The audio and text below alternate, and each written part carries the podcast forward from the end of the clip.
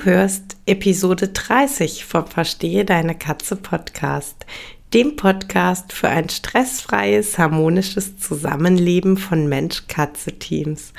Heute geht es um feinfühliges Handeln und um das zuverlässige Erfüllen von Bedürfnissen.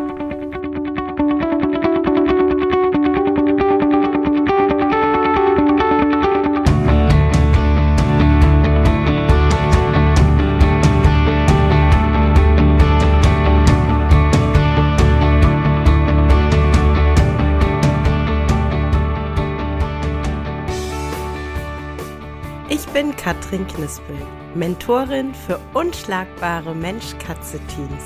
Ich begleite dich als Hüter zu einem entspannten Alltag mit deinen Katzen. Ganz gleich, ob kleine Frage oder große Herausforderung. Ich bin an deiner Seite.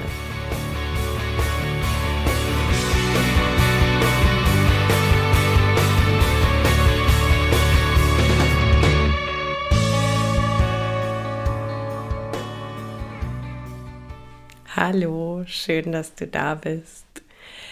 Ich habe tatsächlich vor dieser Folge relativ lange rum überlegt, wie ich ähm, das Thema feinfühliges Handeln und Bedürfnisse zuverlässig erfüllen, ähm, wie ich dir das ähm, ja gut vermitteln kann, wie ich dir das gut näher bringen kann und ähm, ich habe dann mehrere sehr theoretische Ansätze verworfen und habe mich dazu entschieden, die Episode zu einer sehr, sehr persönlichen Episode zu machen und mit, mit einer Erzählung in das Thema einzusteigen. Und zwar mit der Erzählung, wie es die ersten Wochen mit Muffin war. Wir haben ja Muffin 2016 adoptiert. Ähm, erst noch mit einer Partnerkatze, die dann leider sehr schnell verstorben ist. Und äh, Muffin war, ja, ängstlich. Nennen wir es einfach ängstlich. Das heißt, wir haben ihn in den ersten Tagen ja überhaupt nicht gesehen. Der wohnte unter der Couch und ähm, fand es da äh, akzeptabel. Also Couch unter der Couch war der einzige Platz für ihn, der in irgendeiner Form akzeptabel war. Und ähm, irgendwann wurde er dann tatsächlich so mutig, dass er unter der Couch rauskam und ähm, sich uns anvertraut hat, was für uns ähm, unfassbar war. Wir waren zutiefst gerührt und bewegt den ersten Tag über. In der ersten Nacht äh, haben wir dann festgestellt, dass das Ganze ähm, ja eine Schattenseite hat. Und zwar ähm, ja, war das Schlafzimmer eben offen. Muffin durfte im Schlafzimmer sein. Äh, Muffin hat sich nicht zu uns ins Bett gelegt, aber er war dann im Schlafzimmer. Und äh, Muffin hat tatsächlich in, in dieser ersten Nacht dann nachts, es muss so, keine Ahnung, 20 nach zwei oder so gewesen sein, stand er bei uns vorm Bett und hat fürchterlich geweint. Und ähm, auch so intensiv, dass wir beide wach wurden und überhaupt nicht wussten, ähm, was jetzt ist. Und wir sind dann beide aufgestanden und er ist dann vor uns her, ja, quasi durch sein Revier gewatschelt. Und wir haben dann, wir haben seine Toilettchen kontrolliert. Wir haben geguckt, ob noch Futter da ist. Wir ähm, saßen dann mit ihm ähm, da und haben ihn gestreichelt und haben mit ihm geredet und ähm, ja, haben versucht, äh, es ihm irgendwie angenehm zu machen. Und äh, irgendwann ist er dann mit hoch erhobenem Schwänzchen vor uns her zurück ins Schlafzimmer, hat sich dort auf sein Bettchen gelegt und äh, hat den Rest der Nacht geschlafen. Wir sind dann auch wieder ins Bett und haben dann auch geschlafen. Und ähm, diese erste Nacht war eine Nacht von vielen. Es war dann tatsächlich so, dass Muffin über mehrere Wochen jede einzelne Nacht immer zwischen zwei und halb drei eben bei uns vorm Bett stand, uns äh, durch lautes Weinen geweckt hat und wir mit ihm durch sein Revier gewandert sind. Wir haben die Toiletten kontrolliert, wir haben geschaut, ob er noch Futter hat, wir haben ihn gestreichelt, wir haben mit ihm gesprochen, so lange, bis er mit hoch erhobenem Schwänzchen zurück ins Schlafzimmer ist, sich auf sein Bettchen gelegt hat und weitergeschlafen hat. Das war unglaublich anstrengend, weil wir natürlich gearbeitet haben. Also wir mussten dann morgens aufstehen, ja. Und ähm, wir wurden einfach, wir wurden jede Nacht aus dem Schlaf gerissen. Wir haben jede Nacht diesen Rundgang durch die Wohnung gemacht und konnten dann erst weiter schlafen. Das war anstrengend und das war zehrend. Ähm, wir waren hilflos, weil wir tatsächlich einfach nicht wussten, was der Grund ist. Ja, wir, wir wussten nicht, was ist sein Beweggrund, welches Bedürfnis hat er. Wir wussten es nicht. Und ich muss ganz offen und ganz ehrlich sagen, ich weiß es bis heute nicht. Ich weiß nicht, warum er das getan hat. Und wir haben so anstrengend das war und so, so hilflos wir waren und ja, auch manchmal einfach verzweifelt. Wir sind einfach in dem Moment nie auf die Idee gekommen, ihn aus dem Schlafzimmer auszusperren ähm, oder wütend auf ihn zu sein. Für uns war einfach aus dem Bauch raus war unsere Annahme, dass es einen Grund gibt.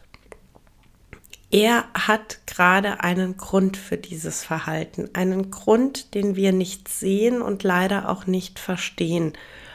Aber für ihn in, in seiner Lebenswirklichkeit gibt es einen guten, guten Grund dafür, so zu agieren. Wir, wir hatten also die Annahme, dass er einen Grund hat. Wir hatten die Annahme, dass er das nicht aus bösem Willen tut. Also wir waren, wir waren überzeugt davon, dass seine Idee war, nicht uns den Schlaf zu rauben. Und ähm, dadurch war dann natürlich folgerichtig, äh, ja, zum einen, dass wir eben dieses in Anführungszeichen Ritual bewältigen mit ihm. Und ja, auf der anderen Seite eben auch, dass, dass wir in der inneren Haltung bleiben, dass wir ihm nicht böse sind, dass wir ihm keinen bösen Willen unterstellen, dass wir nicht glauben, dass er das tut, weil er böse ist oder weil er uns tyrannisieren möchte oder so. Und egal wie, wie anstrengend das war, es war lösbar für uns und es war lösbar während wir innerlich ähm, ja auf einer guten Basis mit ihm blieben. Und ja, letzten Endes äh, ist eben genau das das Thema Feinfühligkeit. Ja, also dieses mh, mm, die Bereitschaft hinzuspüren, welches Bedürfnis hast du und dann natürlich auch die Bereitschaft, das dann zu erfüllen. Und äh, das gibt es in, in ganz vielen Ausprägungen und äh, in, in ganz vielen Ausprägungen können wir sehr, sehr feinfühlig mit unseren Katzen umgehen. Ähm, zum Beispiel, indem wir, da waren wir auch beim Thema Respekt, ähm, zum Beispiel, indem wir feinfühlig genug sind, zu wissen, welche Nähe unsere Katze mag und welche sie ablehnt. Ja, also, dass wir da feinfühlig sind und feinfühlig bleiben und die Katze nicht gegen ihren Willen hochnehmen oder gegen ihren Willen rumtragen. Ähm, dass wir so feinfühlig sind zu wissen oder kennenzulernen, an welchen Stellen unsere Katzen gerne gestreichelt werden und welche Stellen sie nicht bevorzugen. Also ich kann euch zum Beispiel verraten, ich habe nur so eine winzig kleine Schwäche für Katzenfüße. Ich liebe Katzenfüße. Sie sind so toll. Sie sehen aus wie kleine Bärchen. Ich liebe Katzenfüße. Und ähm, Gino ist unglaublich kitzlig an den Hinterfüßchen.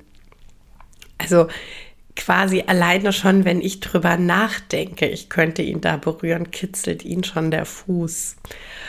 Und ähm, egal wie sehr ich diese Füßchen liebe, wenn er so auf dem Rücken liegt und seine äh, Beine in die Luft streckt, ich bin dann halt so feinfühlig und fasse da nicht hin.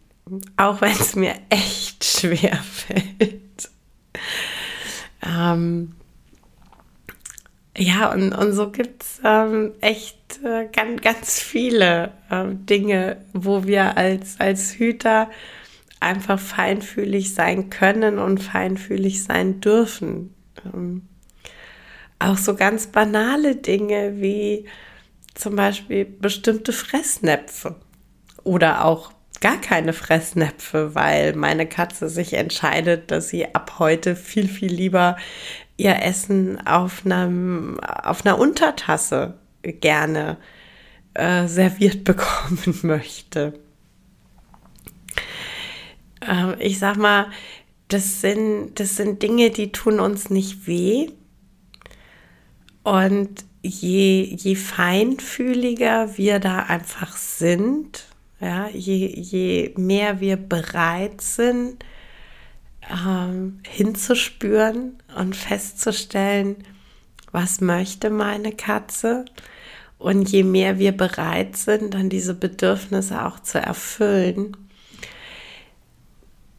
ja, desto, desto mehr können wir eben die Basis schaffen für eine sichere Bindung und äh, desto mehr werden wir einfach zu diesem unschlagbaren Mensch-Katze-Team. Und ich erlebe das ja auch immer wieder im Kontakt mit euch, äh, wenn ihr dann äh, so irgendwelche Dinge bei euren Katzen rausgefunden habt, die sie besonders toll finden oder die sie so gar nicht mögen.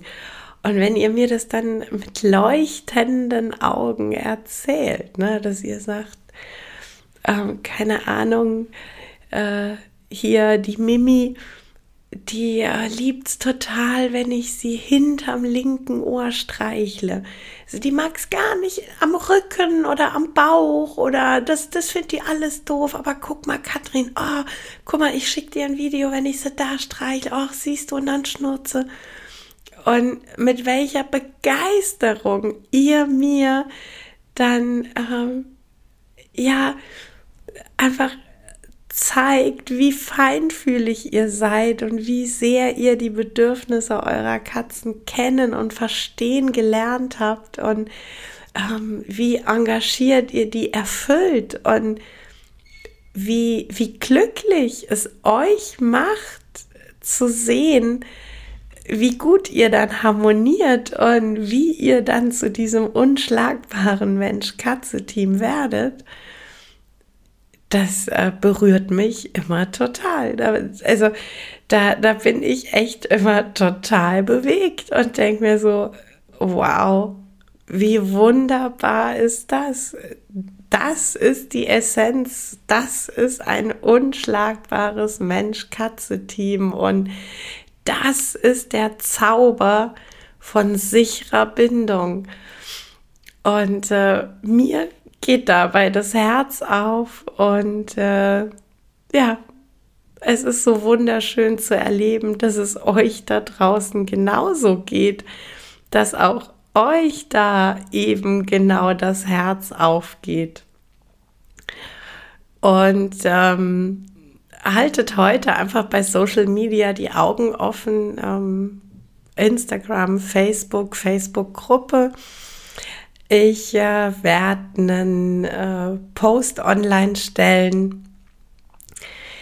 Da äh, könnt ihr gerne mit mir und äh, mit uns allen, mit der kompletten Community, ähm, einfach teilen, was ihr an äh, Bedürfnissen durch eure Feinfühligkeit rausgefunden habt und wie ihr die äh, Bedürfnisse ganz feinfühlig erfüllt. Ich freue mich riesig von euch zu hören. Habt eine schöne Woche. Ja, das war's für heute mit dem Verstehe deine Katze Podcast, dem Podcast für unschlagbare Mensch-Katze-Teams. Ich freue mich, wenn du den Podcast mit anderen Cat People teilst, wenn du äh, mir eine Bewertung dalässt oder einen Screenshot machst und bei Social Media teilst, mich und andere Cat People text. Ich danke dir für deine Unterstützung und wie immer am Ende von Verstehe deine Katze, knuddel deine Katzen.